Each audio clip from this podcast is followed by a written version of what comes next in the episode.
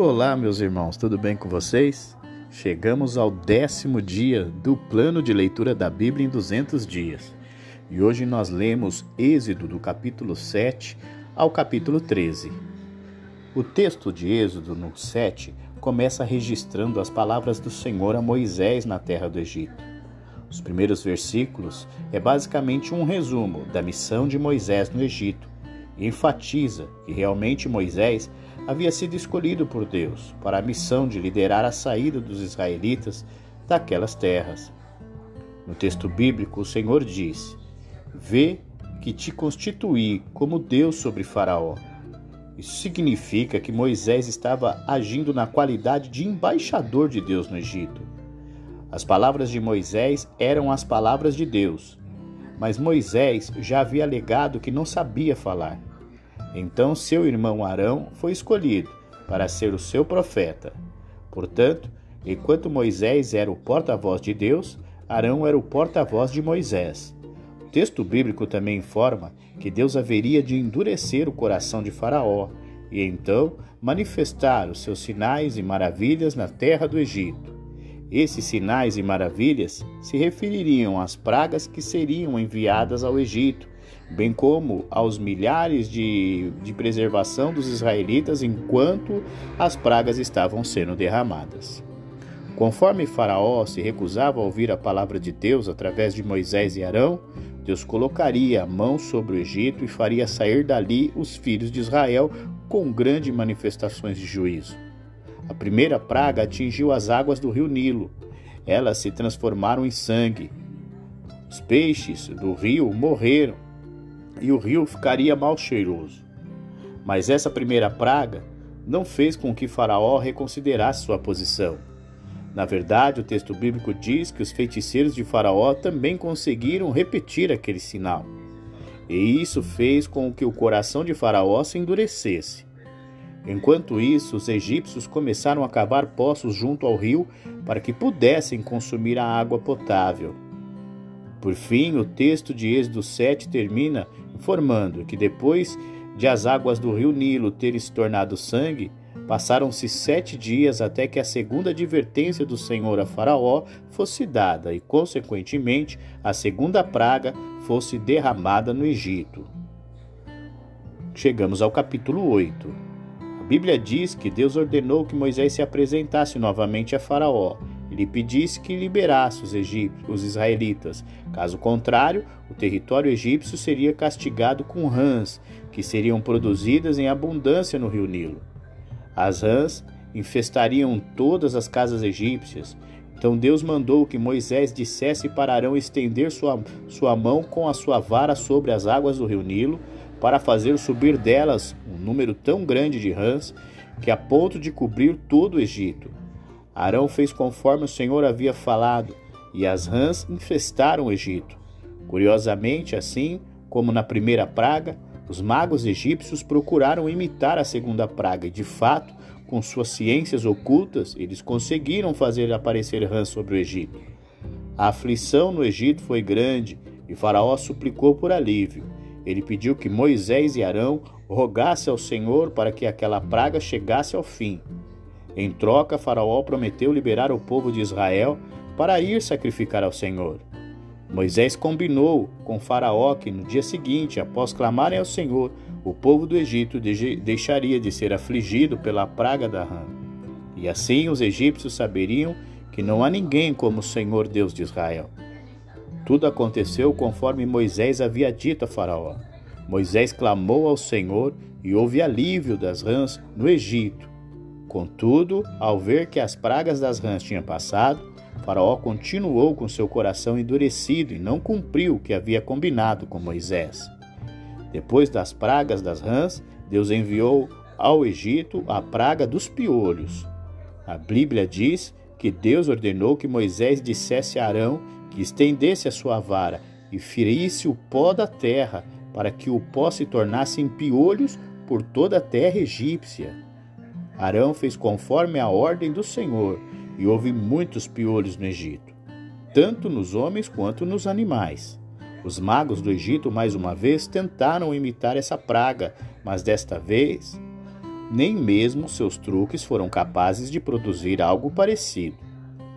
Depois da recusa de Faraó em deixar o povo ir ao, ao, deserto e oferecer os seus sacrifícios ao Senhor, Deus ordenou que Moisés fosse se encontrar com Faraó pela manhã às margens do Nilo. E lhe dissesse para liberar os israelitas, para que eles pudessem ir ao deserto prestar adoração. Também falou que se Faraó se recusasse, ele enviaria enxames de moscas sobre todo o Egito, exceto na terra de Gozen, onde habitavam os israelitas. Então, no dia seguinte, Deus enviou a quarta praga sobre o Egito. Como resultado, toda a terra egípcia ficou arruinada pelos enxames de moscas. Diante da aflição daquela praga, Faraó mandou chamar Moisés e Arão para negociar. Mas Faraó procurou um acordo menor do que a exigência do Senhor. Primeiro, Faraó propôs que os israelitas adorassem a Deus dentro do Egito. Moisés respondeu que isso é, não era possível, pois os sacrifícios dos israelitas seriam abomináveis aos olhos dos egípcios. Isso porque os animais que seriam sacrificados geralmente eram detestáveis no Egito. Em seguida, Faraó propôs que os israelitas fossem ao deserto sacrificar, mas que não fossem muito longe. Deus havia exigido que o povo de Israel fosse a uma distância de um caminho de três dias pelo deserto. Dissimulado, Faraó ainda pediu que orassem também por ele. Moisés então combinou com Faraó que iria orar ao Senhor e que no dia seguinte os enxames de moscas desapareceriam do Egito. Inclusive, Moisés pediu que Faraó apenas não mais o enganasse, dizendo que deixaria os israelitas irem ao deserto, quando na verdade ele não pensava em deixá-los ir. O texto bíblico diz que Moisés saiu da presença de Faraó e orou ao Senhor. Como resultado, os enxames de moscas sumiram completamente do Egito. Mas o capítulo 8 termina mostrando que, mais uma vez, Faraó endureceu seu coração e não deixou o povo de Israel adorar o Senhor. No capítulo 9, mais uma vez, Deus ordenou que Moisés se apresentasse novamente ao rei do Egito e lhe dissesse que, se no caso ele não liberasse o povo de Israel para ir ao, ao Senhor servir no deserto, a mão do Senhor se levantaria contra os rebanhos egípcios que estavam no campo. Então os cavalos, os jumentos, os camelos, as ovelhas e os demais gados seriam acometidos com uma praga mortal. Deus fez a separação entre os animais dos egípcios e os animais dos filhos de Israel. Além disso, Deus ainda estipulou o tempo exato em que a peste castigaria o rebanho dos egípcios. Amanhã fará o Senhor isto na terra. Então, conforme havia falado o Senhor, no dia seguinte os rebanhos egípcios morreram, enquanto que os rebanhos israelitas nenhum animal foi atingido. Inclusive, Faraó mandou investigar se nenhum animal dos israelitas tinham morrido. Mas, mesmo diante daquela prova, a Bíblia diz que o coração de Faraó se endureceu. Depois da praga mortal que atingiu os animais egípcios na quinta praga, na sexta praga a doença atingiu também os próprios egípcios. Deus ordenou que Moisés apanhasse com as mãos cinzas de forno e atirasse para o céu diante de Faraó. A cinza que Moisés atirou para o céu se tornou em um pó fino sobre toda a terra do Egito, que resultou em úlceras nos homens e nos animais. O texto bíblico é bem específico ao dizer que até mesmo os magos de Faraó foram fortemente atingidos pela doença, de modo que tiveram que se retirar. Mesmo depois da sexta praga, Faraó não ouviu o pedido de libertação dos israelitas. Conforme a palavra do Senhor, Moisés ainda avisou a Faraó que no dia seguinte Deus faria cair sobre o Egito uma grande chuva de pedras, algo nunca visto antes. O texto bíblico diz que alguns dos oficiais de Faraó temeram a palavra do Senhor e recolheram seus animais. Mas outros não se importaram com o aviso divino e deixaram seus animais no campo. Depois, Deus ordenou que Moisés estendesse sua mão para o céu e chuvas de pedras haveriam de cair sobre toda a terra do Egito. Moisés fez conforme a ordem do Senhor, e a Bíblia diz que Deus deu trovões e fez cair chuva de pedras, juntamente com fogo que também desceu do céu sobre a terra. Então houve sobre a terra do Egito chuva de pedras misturadas com fogo que feriu tudo quanto havia no campo, isto é, homens, animais, vegetação. Em todo o Egito, apenas a terra de Gozen não foi atingida pela chuva de pedras. A terra de Gozen era o local onde os israelitas habitavam. Diante do julgamento da sétima praga, Faraó confessou que havia pecado. Ele admitiu que o Senhor era justo e enquanto ele e o seu povo eram ímpios. Então Faraó pediu que Moisés orasse ao Senhor para que aquela praga chegasse ao fim. Faraó também disse que deixaria ir os israelitas. Moisés falou a Faraó que assim que ele saísse da cidade, ele estenderia as mãos ao Senhor, e os trovões e as chuvas de pedra haveriam de cessar. Isso seria um sinal para que todos no Egito soubessem que a terra é do Senhor. Mas Moisés também deixou claro a Faraó que sabia que ele era hipócrita, que suas palavras eram vazias. Faraó não tinha se arrependido verdadeiramente e sua confissão havia sido apenas superficial.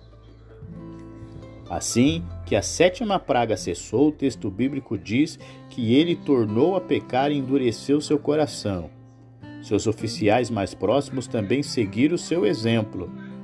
Então, de coração endurecido, Faraó não deixou que os israelitas partissem. Tudo isso, no entanto, ocorreu conforme o Senhor havia falado a Moisés. O capítulo 10 começa informando que Deus endureceu o coração de Faraó e o coração de seus oficiais. Deus ordenou que Moisés e Arão se apresentassem perante a Faraó e lhe questionassem até quando ele se recusaria a deixar o povo de Israel ir ao deserto.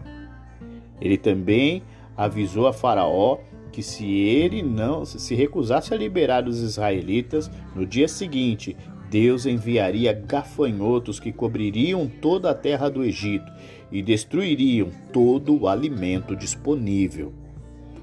Diante do aviso do Senhor, os oficiais egípcios aconselharam Faraó a deixar com que os homens israelitas fossem ao deserto servir a Deus. Então Moisés e Arão foram levados até Faraó, e o rei do Egito perguntou a eles quem dos israelitas iria ao deserto adorar. Moisés respondeu que todos os israelitas iriam, ou seja, os jovens, os velhos, os homens, as mulheres e também todo o seu rebanho. Todo o povo tinha de estar presente para celebrar ao Senhor. Não havia qualquer espaço para negociar restrições. Mas Faraó não aceitou essa posição e disse que poderia liberar apenas os homens adultos, e em seguida expulsou Moisés e Arão da sua presença. Diante da nova recusa de Faraó, desordenou que Moisés estendesse sua mão sobre o Egito para que viesse os gafanhotos sobre toda a terra, a fim de devorarem tudo o que havia restado depois das chuvas de pedras. Moisés fez conforme a palavra do Senhor, e então a Bíblia diz que Deus fez soprar sobre a terra um vento oriental que trouxe gafanhotos que infestaram o Egito. Os gafanhotos eram muito numerosos e cobriram a superfície de toda a terra egípcia e comeram tudo o que havia disponível, de modo que não sobrou nenhuma folha verde nas árvores e nem a erva do campo. Diante do impacto da oitava praga, o texto bíblico diz que Faraó se apressou em chamar Moisés e Arão. Diante deles, Faraó confessou que havia pecado contra o Senhor e pediu que mais uma vez eles orassem ao Senhor para que aquela praga chegasse ao fim. Assim que Moisés saiu da presença de Faraó, ele orou ao Senhor e um vento forte levou os gafanhotos para longe do Egito, lançando-os no Mar Vermelho. A Bíblia diz que nenhum gafanhoto restou em todo o Egito, porém, mais uma vez, o Senhor endureceu o coração de Faraó e o governante egípcio não deixou os israelitas partirem.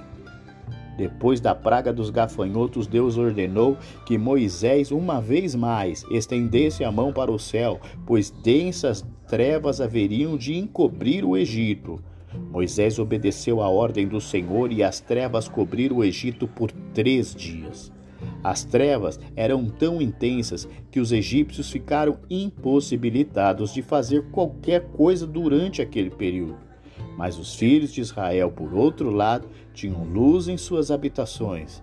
Mais uma vez, Faraó mandou chamar Moisés e tentou negociar a saída dos israelitas para o deserto. Ele propôs que o povo de Israel fosse servir o Senhor, mas sem levar os seus rebanhos. Mas Moisés lhe avisou que aquela proposta não podia ser aceita, pois as ofertas apresentadas ao Senhor seriam tomadas dos rebanhos. Portanto, os israelitas não podiam deixar seus rebanhos para trás. No entanto, o registro de Êxodo 10 termina mostrando que o Senhor novamente endureceu o coração de Faraó e este não quis deixar o povo de Israel ir. Faraó expulsou Moisés da sua presença e o ameaçou, dizendo: se voltasse a vê-lo, ele o mataria.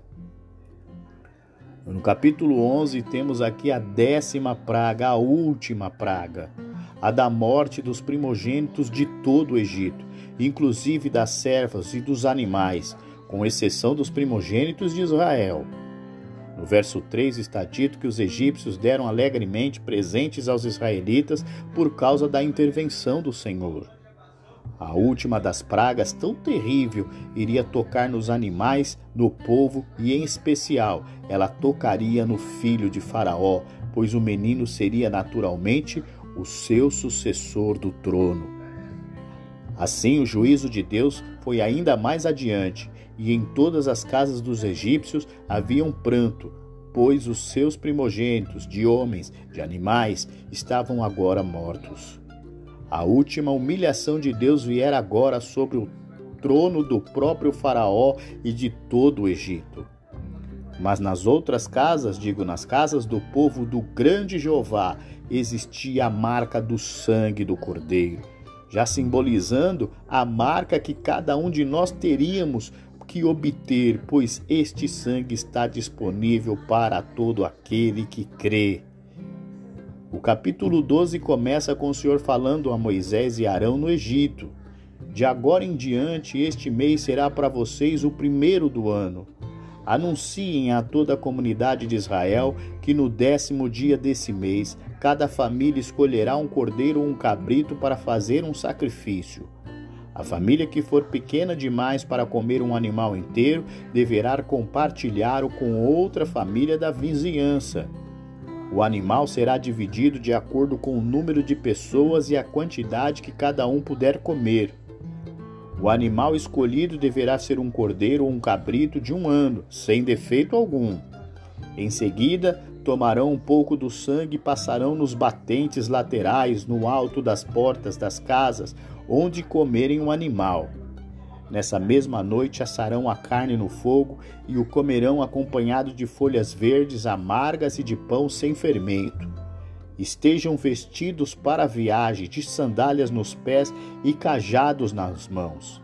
Façam a refeição apressadamente, pois é a Páscoa do Senhor. Nessa mesma noite passarei pela terra do Egito e matarei todos os filhos mais velhos e todos os primeiros machos dentre os animais na terra do Egito. Executarei juízo sobre todos os deuses do Egito, pois eu sou o Senhor.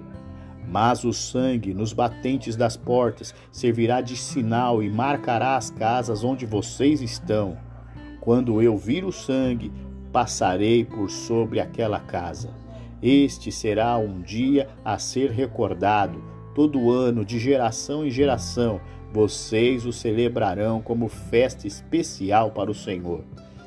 E assim o povo de Israel fez conforme o Senhor havia ordenado por meio de Moisés e Arão. À meia-noite, o Senhor feriu mortalmente todos os filhos mais velhos da terra do Egito, todos os filhos mais velhos do faraó, do faraó sentado em seu trono, até o filho mais velho do primo do prisioneiro no calabouço. Até mesmo os primeiros machos dentre os animais foram mortos. O faraó, todos os seus oficiais e todo o povo egípcio acordaram durante a noite e ouviu-se um grande lamento em toda a terra do Egito. Não houve uma só casa onde não morresse alguém. No meio da noite, o faraó mandou chamar Moisés e Arão. Saiam daqui, ordenou ele. Deixem meu povo, leve os demais israelitas com vocês. Vão embora, mas abençoem-me ao sair. Os egípcios pressionavam o povo de Israel para que deixassem a terra enquanto antes, pois pensavam: nós vamos todos morrer aqui. Seguindo as instruções de Moisés, pediram aos egípcios que lhes dessem roupas, objetos de prata, ouro, e o Senhor fez os egípcios serem bondosos com o povo de Israel, de modo que lhes entregaram tudo o que pediram, e assim os israelitas tomaram para si as riquezas dos egípcios. Naquela mesma noite, os israelitas partiram de Ramessés rumo a Sucote. O povo de Israel tinha vivido 430 anos no Egito.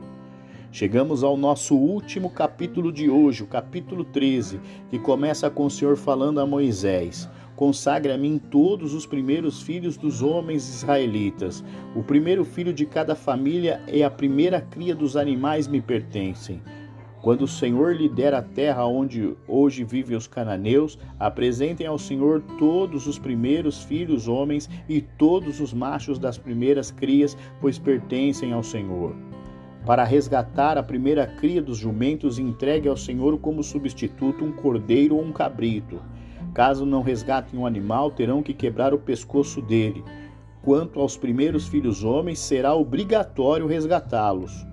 No futuro, seus filhos lhe perguntarão o que significa tudo isso, e vocês resp responderão: Com a força da sua mão poderosa, o Senhor nos tirou do Egito, onde éramos escravos. O Faraó se recusou teimosamente em nos deixar sair, por isso o Senhor matou todos os primeiros filhos homens da terra do Egito e também todos os machos das primeiras crias dos animais. É por isso que hoje sacrificamos todos os machos das primeiras crias ao Senhor, mas sempre resgatamos os primeiros filhos homens. Essa cerimônia será como uma marca gravada na mão ou um símbolo colocado na testa. É uma lembrança de que a força da mão poderosa do Senhor nos tirou do Egito. Quando por fim o Faraó deixou o povo sair, no verso 17, Deus não os conduziu pela estrada principal que corta o território dos filisteus, embora fosse o caminho mais curto. Deus disse: Se eles tiverem de enfrentar mais uma batalha, pode ser que mudem de ideia e queiram voltar ao Egito. Por isso, Deus fez o povo dar a volta pelo deserto rumo ao Mar Vermelho. E assim os israelitas saíram do Egito com um exército preparado para marchar. Moisés levou consigo os ossos de José, pois José havia feito os filhos de Israel jurarem, dizendo: Deus certamente virá ajudá-los. Quando isso acontecer, leve meus ossos daqui com vocês. O Senhor ia adiante deles. Durante o dia guiava-os como uma coluna de nuvem, e à noite e durante a noite fornecia a luz como uma coluna de fogo. Isso permitia que caminhassem de dia e de noite, e a coluna de nuvem não se afastava do povo durante o dia, e nem a coluna de fogo durante a noite. Essa coluna continua nos guiando para onde quer que nós iremos, onde colocamos a planta dos nossos pés, a coluna vai à nossa frente, iluminando para que nós nunca paremos, mas que continuamos seguindo em frente. Terminamos assim o nosso décimo dia do plano de leitura da Bíblia em 200 dias. Continue conosco. Amanhã nós estamos no décimo primeiro dia. Um grande abraço e até lá!